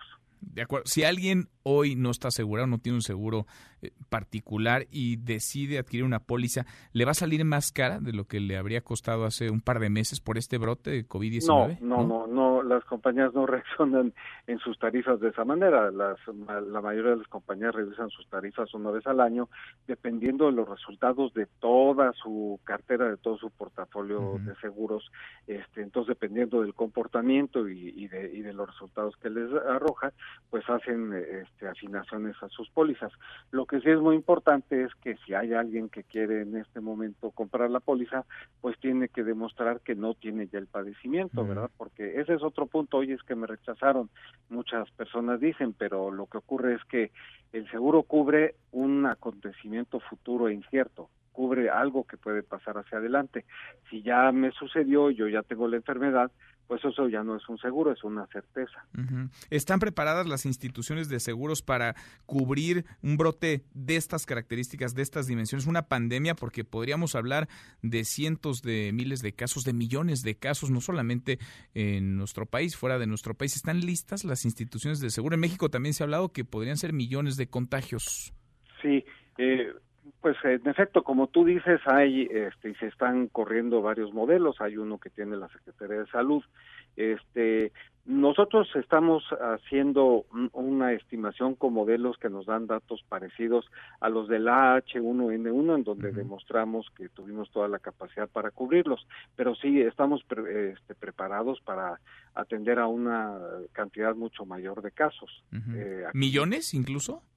Pues sí, este, eh, ahora el punto es que cuando llegases a una circunstancia de esa naturaleza, eh, el cuello de botella puede ser toda la infraestructura hospitalaria, claro. ¿verdad? Uh -huh. En donde también eh, hay que tomar en cuenta toda la estadística que se nos está presentando, Manuel, en donde la mayor parte de las personas que adquieren la enfermedad y sobre todo que tiene un porcentaje de letalidad bajo, eh, bastante bajo, menor que el de la influenza este la, el H1N1 que tuvimos, en, en donde pues las eh, autoridades de salud para prevenir más contagios están buscando que las personas se, se atiendan en su casa. Uh -huh. Entonces esto daría un desahogo a todo lo que es la infraestructura hospitalaria y ahí solo pues eh, tendrían que atenderse quienes tengan complicaciones o quienes necesiten ya la ayuda de un respirador o ese tipo de cosas. Sin duda. Pues vamos platicando en el camino. Siempre es bien interesante escucharte y más vale, pues siempre tener un seguro y no ocuparlo a necesitarlo y no tenerlo. Recaredo, gracias por platicar con nosotros. Con mucho gusto, Manuel. Muy buenas tardes. Muy buenas tardes. Es Recaredo Arias, el director general de la Asociación Mexicana de Instituciones de Seguros. Economía y finanzas con Eduardo Torreblanca. Lalo, qué gusto saludarte, ¿cómo estás? Igualmente, Manuel, gusto saludarte. Muy buenas tardes. Buenas Pues, tardes al auditorio. Ya no sé ni por dónde entrarle, Lalo, porque está el día hoy desastroso, convulso para las bolsas, espantoso. ¿Qué jueves este para olvidar? ¿Qué estamos haciendo? ¿Qué dejamos de hacer? ¿Qué tendríamos que hacer como país, Lalo? Mira, eh, yo eh, por, por necesidades profesionales me tuve que levantar muy temprano, como, como siempre, y a las, eh, te puedo decir que a las seis y cuarto de la mañana el peso estuvo eh, en relación con el dólar cerca de los 23 por unidad estadounidense, ¿eh? cerca de 23, perdiendo casi 8%, 23 pesos por dólar.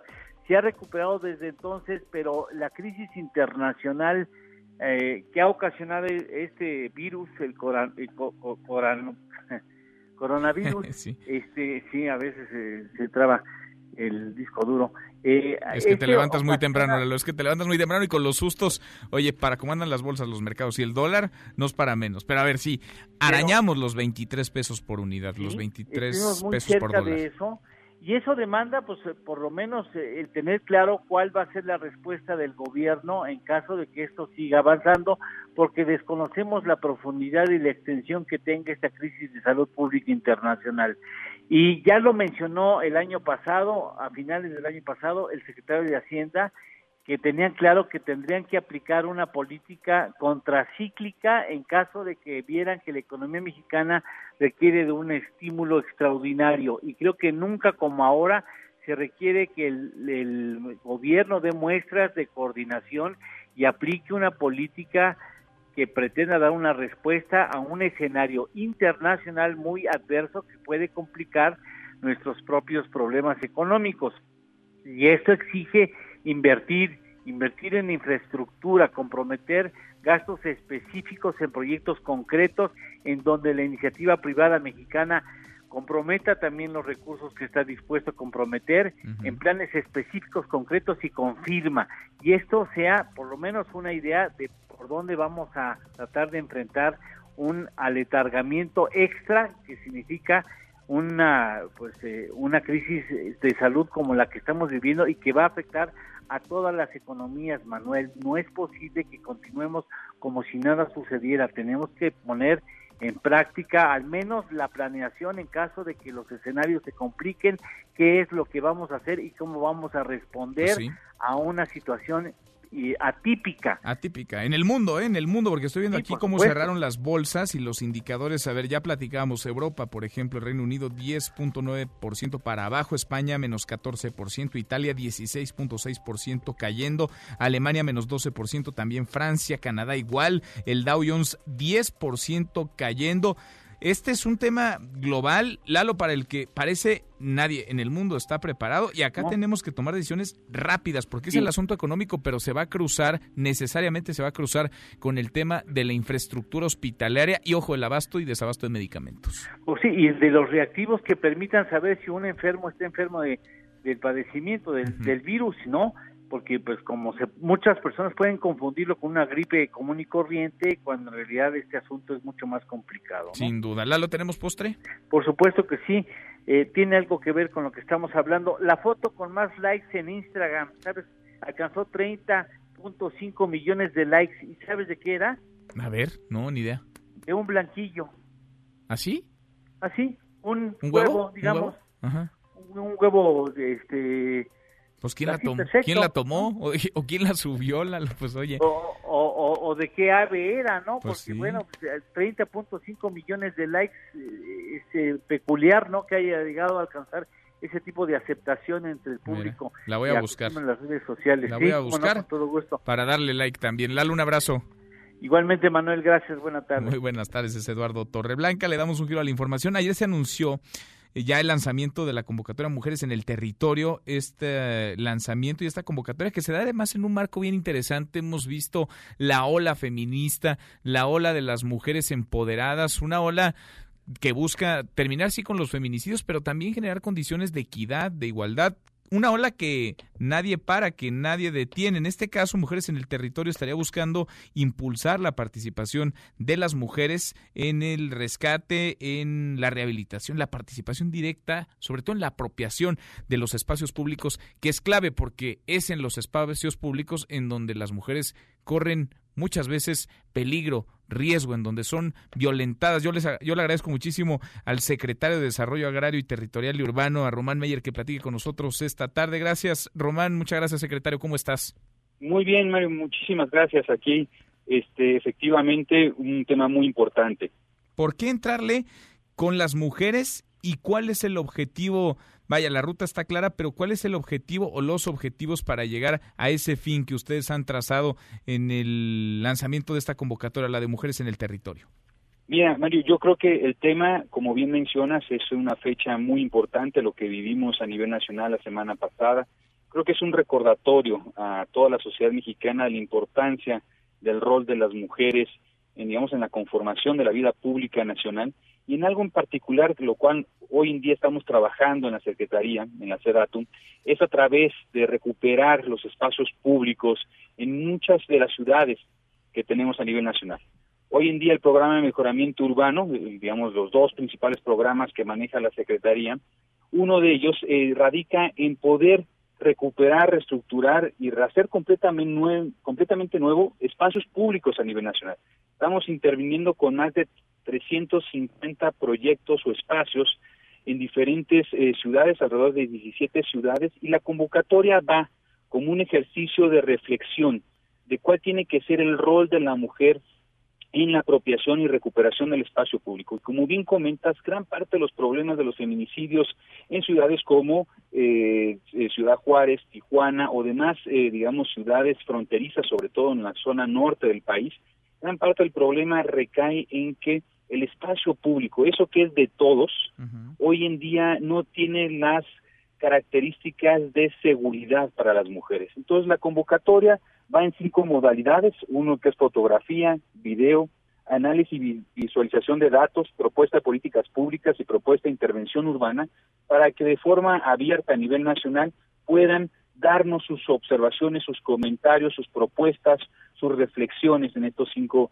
digamos, componentes. Entonces, se suma al propio programa y es un proceso de reflexión muy interesante que vamos a tener el próximo mes. Ahora, ¿cómo invitarlas a que se sumen, a que participen cuando las mujeres son líderes ya en sus propias comunidades? En no pocas ocasiones ellas mismas se organizan. ¿Cómo hacer que confíen en gobiernos que de pronto, más allá del gobierno federal, los gobiernos de los estados, municipios, las autoridades en general han estado lejos de las mujeres? Las sienten ajenas, las sienten muy distantes. ¿Cómo recomponer ese vínculo de confianza para trabajar todos juntos, todas juntas? Yo creo que en primera instancia yo creo que sensibilizándonos eh, como sociedad y también como órdenes de gobierno. Al final de cuentas es el municipio la primera instancia que determina los usos de suelo, la primera instancia que hace intervenciones en equipamiento, en servicios básicos y en infraestructura y creo que es un tema que tenemos que hacer a nivel nacional, pero como obligación por parte de la federación tendrá que ser cómo podemos capacitar de mejor forma a los cuerpos técnicos en materia de desarrollo urbano en los municipios, a las autoridades locales que día a día determinan los usos de suelo, los programas, los proyectos que se llevan en cada uno de los municipios, cómo sensibilizarlos para que el proceso de diseño, algo muy importante Mario, el proceso de diseño tome como base las necesidades de las mujeres y las niñas y los niños en estos espacios públicos que es clave porque a final de cuentas si se apropian de los espacios públicos en buena medida se apropian de la realidad de sus comunidades y pueden cambiar radicalmente, transformarse. Pues enhorabuena, es un programa que, que, pinta que pinta bien. ¿Por dónde van a empezar? Porque es muy grande el país y son muchísimos los espacios públicos a recuperar los espacios públicos que tienen que ser de las mujeres de los cuales se tienen que apropiar. ¿Por dónde empezar, secretario? Nosotros ya estamos entregando, Mario, las primeras este, ciudades. Ya estamos en un proceso en estas semanas de entregar las obras públicas entre marzo y abril de lo que es el presupuesto 2019. Nosotros trabajamos con 10 ciudades en la frontera norte, Tijuana, San Luis de Colorado, Mexicali, Nogales, Matamoros, eh, prácticamente las ciudades fronterizas de Tamaulipas, y estamos entrando en las colonias con mayor necesidades y con mayores índices de violencia. y es ahí donde estamos poniendo, digamos, la, la semilla, la, el enfoque. También tenemos eh, proyectos en ciudades, digamos, turísticas como Acapulco, Solidaridad, Bahía de Banderas, este, Los Cabos, donde hay este gran contraste entre los centros turísticos de alto, digamos, valor o plusvalía con el entorno inmediato donde gran parte de la población que vive y que trabaja en estos centros turísticos pues tiene que llevar su vida cotidiana, esto doble mundo, ¿no? que en el cual viven. Entonces son ese es el enfoque que ahorita tenemos, estamos ya arrancando las acciones para lo que corresponde el 2020 vamos a estar trabajando con más número de ciudades, alrededor de 22 ciudades en este 2020, y la meta es poder hacer intervenciones integrales en más de 100 ciudades a nivel nacional y también actualizar los instrumentos de planeación de los propios municipios. Vamos platicando en el camino sobre el avance y lo que se vaya logrando y sobre todo que participen, que le entren las mujeres que se apropien de los espacios públicos. Que se apropien y que demanden a las autoridades locales en los diferentes órdenes que también tengan, digamos, en buen uso esos espacios. Pues sí, que hagan la chama que les corresponde. Secretario, muchas gracias. Gracias por platicar con nosotros esta tarde. No, muchísimas gracias. Un saludo a tu auditorio. Igualmente es el secretario Román Meyer, secretario de Desarrollo Agrario Territorial y Urbano. Cruzamos la media ya la hora con 34. Pausa y volvemos con un resumen de lo más importante del día. Esta mesa, la mesa para todos. No te levantes. Podrías perder tu lugar en la mesa para todos. Con Manuel López San Martín. Regresamos. Lego Mario Time. Lego y Nintendo llevan a Super Mario a otro nivel. Super Mario T es una figura interactiva de Lego inspirada en el clásico de los videojuegos. Niños y adultos podrán experimentar con mundos lúdicos y reimaginados.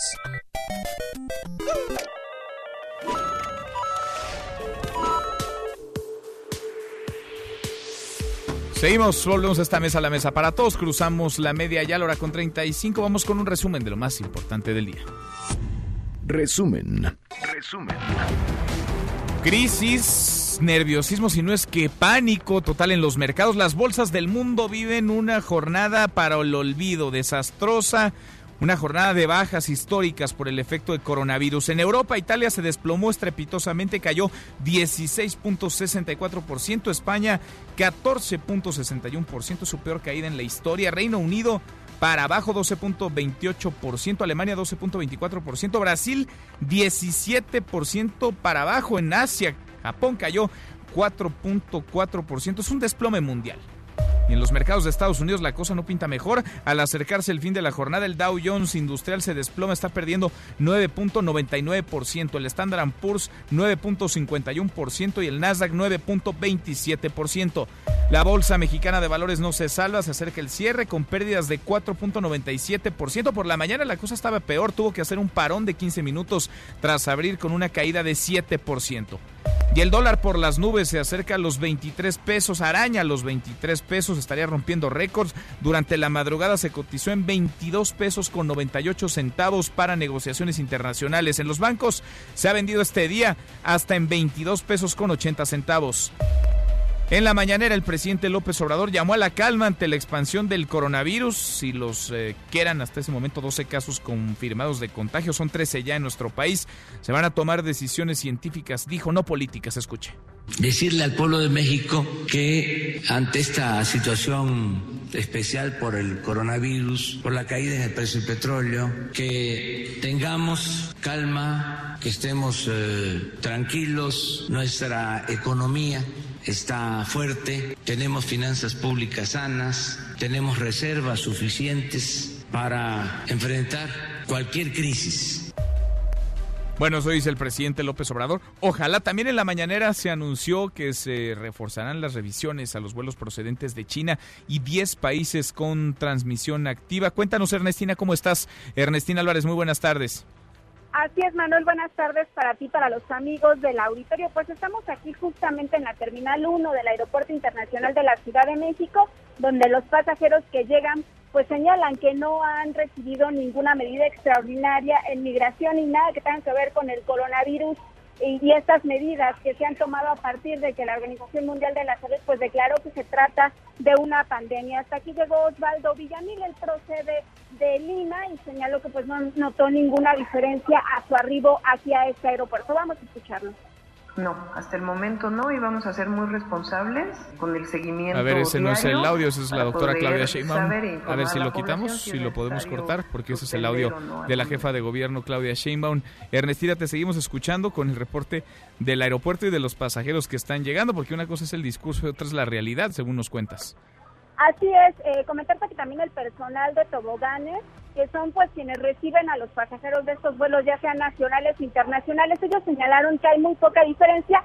Lo que sí es que les han pedido usar tapabocas, usar gel antibacterial, pero de ahí en fuera pues ellos han señalado que no hay ninguna otra medida extraordinaria que les hayan pedido, sobre todo en estos vuelos internacionales y de estos países que provienen de Europa. También comentarte que aquí ha llegado pues personal precisamente que se encarga de eh, volar estos esto, estos vuelos y pues ellos han señalado que pues ellos les pidieron que pues sí no dieran a conocer en qué consisten estas medidas que se están tomando, señalan que en algún momento aquí en la Terminal 1 les señalaron que sí las van a implementar, que va a haber más medidas más allá de usar un cubrebocas, pero que en este momento pues simplemente les adelantaron que van a existir, pero no les dieron a conocer cuáles van a ser. No sé si ya tengamos el audio de Osvaldo Villamil, quien proviene de Lima. A ver, vamos a escucharlo, sí. Realmente no noté gran diferencia. Pues obviamente todo el personal se encuentra con tapabocas, etcétera, pero no hay gran diferencia. ¿A ti te revisaron o te hicieron algún cuestionario? No, eh, a mí no. Comentarte que también a este aeropuerto pues llegó David, él pertenece a un grupo de rock que señala que es de Colombia, en ese eh, país ya se ha declarado una emergencia nacional y pues ellos señalaron que tampoco les hicieron ningún tipo de medida especial y tampoco les preguntaron si tenían resfriado o incluso si eh, habían tenido en los últimos días algún síntoma de COVID-19. Es lo que te puedo comentar que ocurre aquí en el Aeropuerto Internacional de la Ciudad. Bueno, pues una cosa es lo que se dice, una cosa es lo que aparece en el discurso y otra la realidad, lo que se está haciendo. Gracias, Ernestina. Un saludo. Igualmente, muy buenas tardes. Ayer apenas mi compañero Nicolás Romay nos lo conversaba, nos lo decía al aire. Él volvió de Londres, pero antes estuvo en España, en Madrid. No le preguntaron a dónde había ido, no le hicieron ningún tipo de revisión, tampoco un cuestionario. Es preocupante, por decirlo menos, es contradictorio que se digan cosas y no se hagan. Por ejemplo, usted habrá visto, el gobierno ha ofrecido un teléfono para llamar en caso de síntomas de coronavirus. Es el 800-0044-800. Le diría que lo guardara, que lo tuviera a la mano. Pero nosotros hicimos por lo menos 15 intentos desde distintos teléfonos nos encontramos con esto.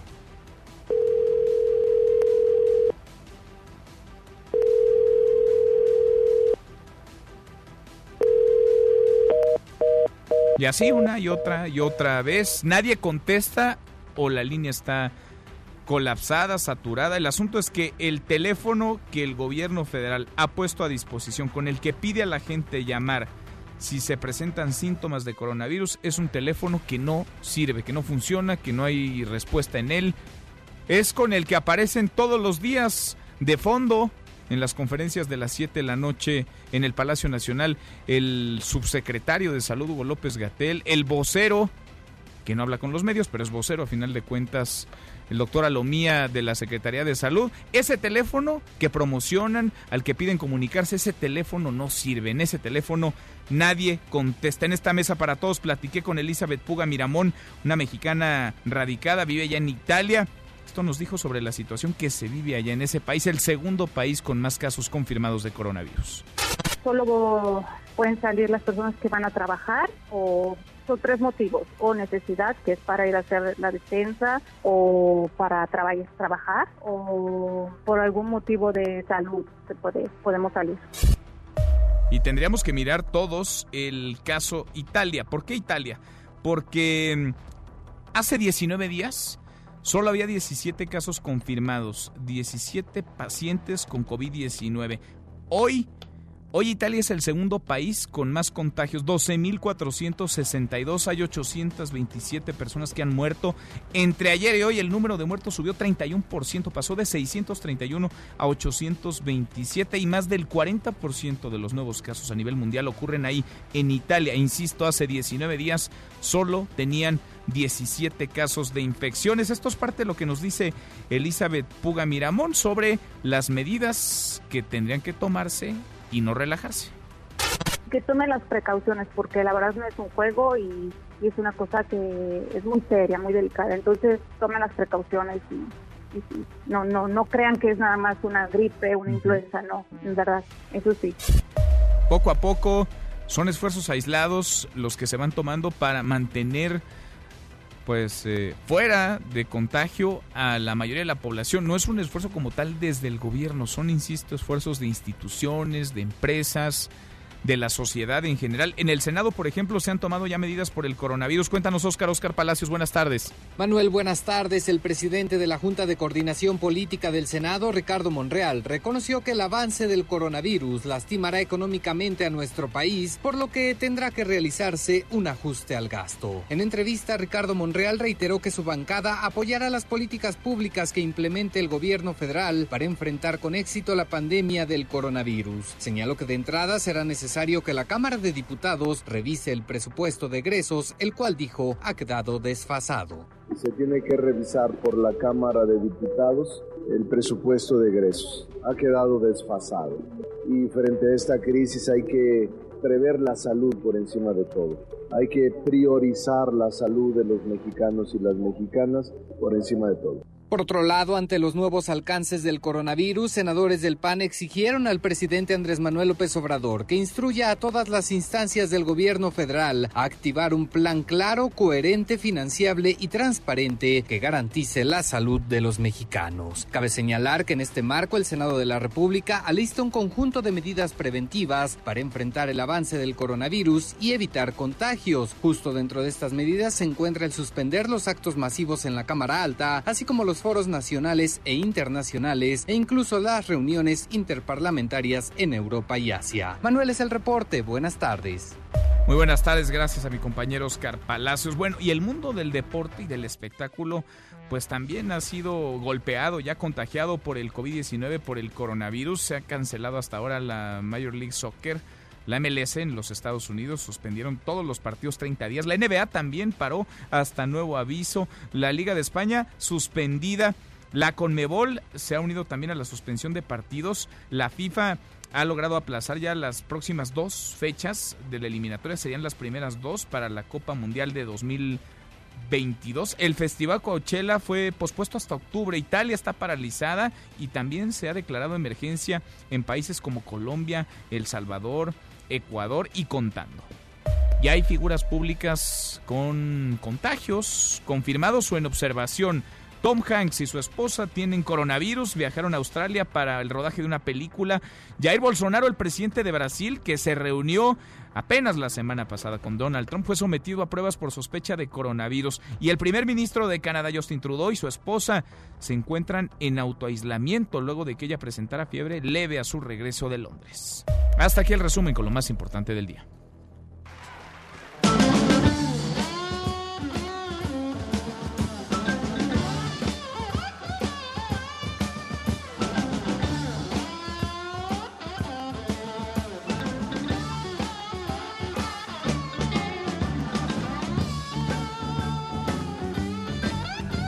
Mi querido Miyagi, segundo tiempo en esta mesa para todos. ¿Qué estamos escuchando, Miyagi? Pues estamos escuchando una canción que es este, la rola del coronavirus. No, no es cierto. Ya basta de coronavirus, la neta, ya estoy, hasta yo estoy. Ya, ya harto. Uy, lo que nos falta.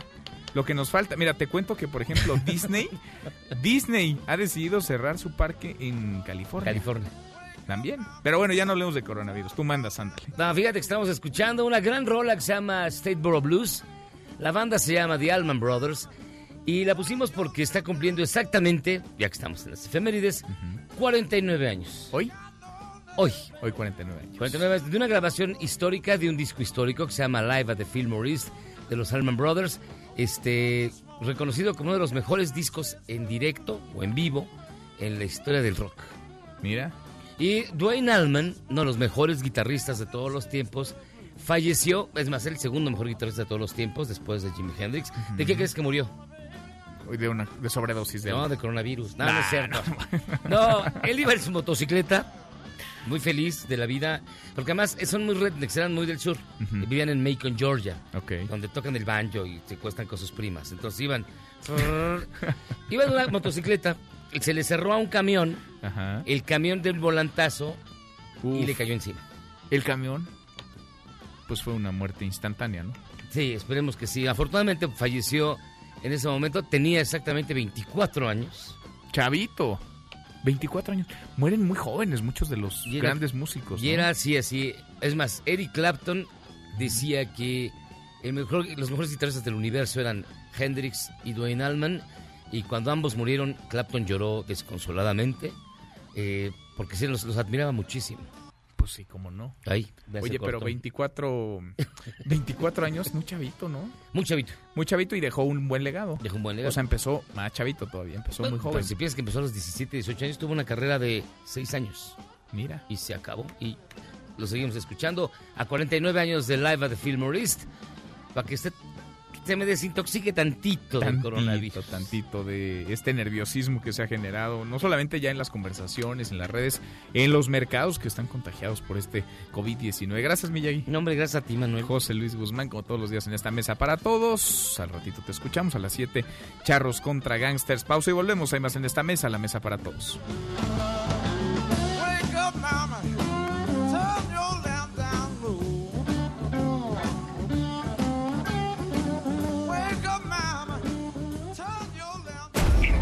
Para el nuevo milenio. Mesa para todos con Manuel López San Martín. Regresamos.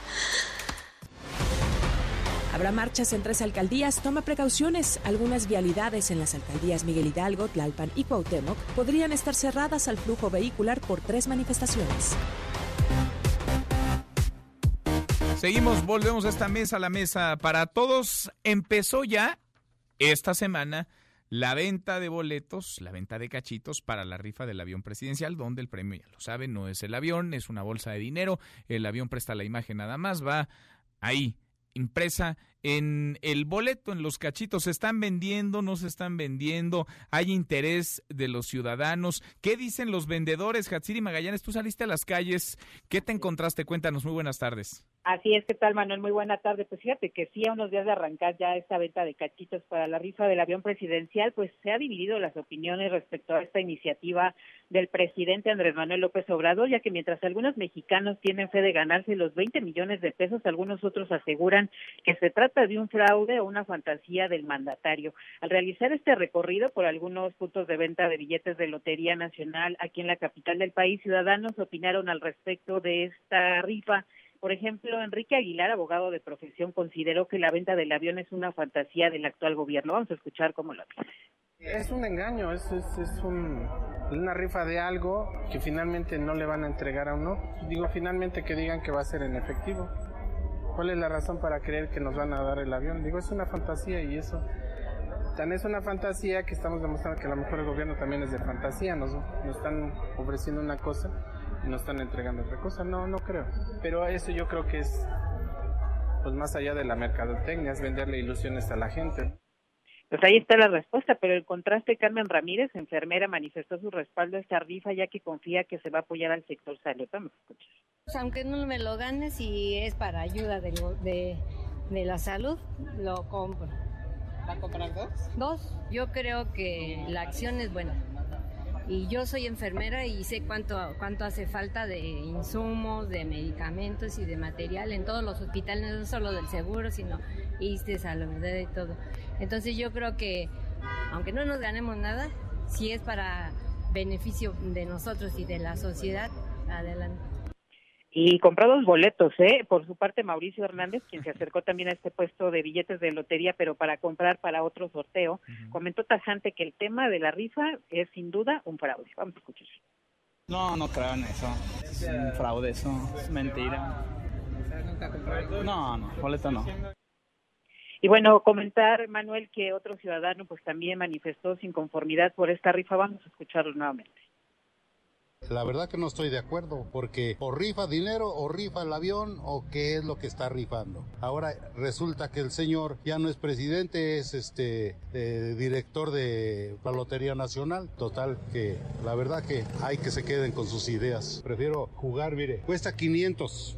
¿verdad? Si juego, son 5 millones de boletos. Si yo juego el eh, combo con 500 pesos, yo me saco 5 millones y pico. Aquí no recupero ni cinco, porque pues son cinco millones de, números. Mucho dinero.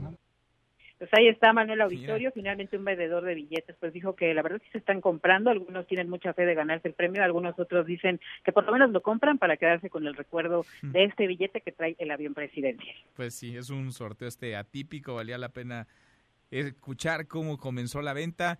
Vamos viendo en el camino, Hatsiri, a ver si se venden esos 6 millones, ¿no? Son 6 millones de cachitos.